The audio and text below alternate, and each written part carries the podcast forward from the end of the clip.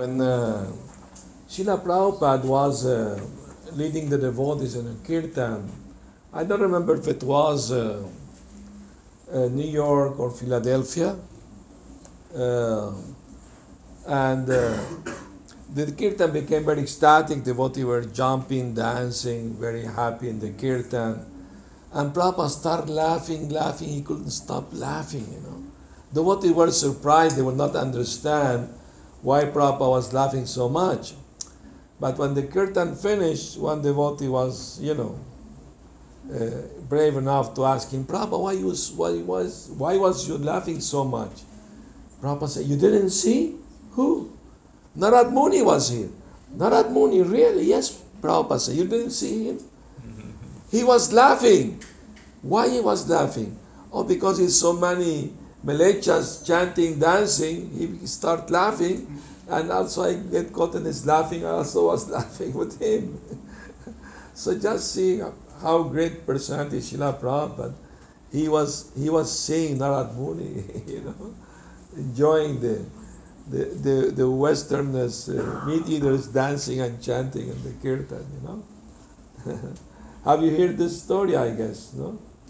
Yes, Yeah, very nice. So once Narad Muni arrived in Vrindavan and uh, he, he did his seva to Radha and Krishna. He was chanting beautiful songs to please Krishna and his associates. And Krishna was very pleased with him. So he told him, Narad, I'm pleased with you, seva. Please ask me any boon you want. And, and Narad Muni say, I would like to see you sitting on the on the what do you call the Swing. Julan, the swing, along with Lalita. uh, Krishna said, All right, not this time. The next time you come to Vrindavan, I will satisfy your desire. So, uh, then one day, Radha Krishna sitting together, then having nice, uh, beautiful, loving relationship, and Krishna told Radharani, be very careful with this Narad because he sometimes likes to get people in trouble. So be please careful. Next time he comes, he may get us in trouble ourselves. She said, oh, no, nobody can, you know, disturb our relationship. She said, just I'm telling you, be careful. No? So next time, Narad Muni came to Vrindavan was uh, the festival Julan Yatra. So all the gopis and Krishna were waiting for Radharani. And Narad Muni came and started singing Lalita Krishna, Lalita Krishna. Now, Krishna, you have to fulfill my desire. I want to see you sitting next to Lalita in the swing. Huh?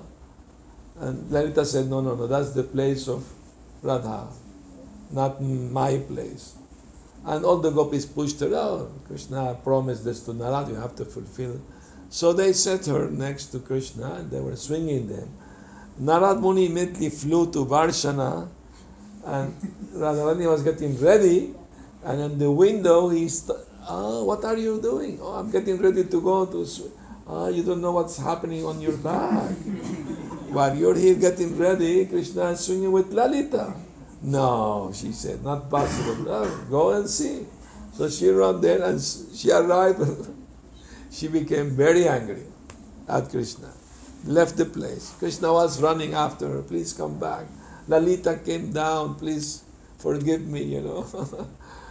uh, and no way was possible to pacify Radha. When Krishna remember what I told you about this Narad. He likes to get people in trouble. so please forgive me, forgive that. So Lalita took her hand and put her on the swing, and all the gopis started singing, and the festival went on. Shri Narad Muni ki jai. you know, there's a pastime Narad Muni becoming gopi also, Naradi. No? And, uh, he- wanted to see the Ras Leela, so uh, he was advised uh, by Yoga Maya. Uh, who's Yoga Maya in Vrindavan? Namaste. Purnamasi. She advised him take a swim in the what is the name Kushum Sarovar and became a gopi and, and he was able you know not permanently, but for some time. Uh, he, he, he, he was able to see the Ras Leela of Krishna, Radha and Krishna.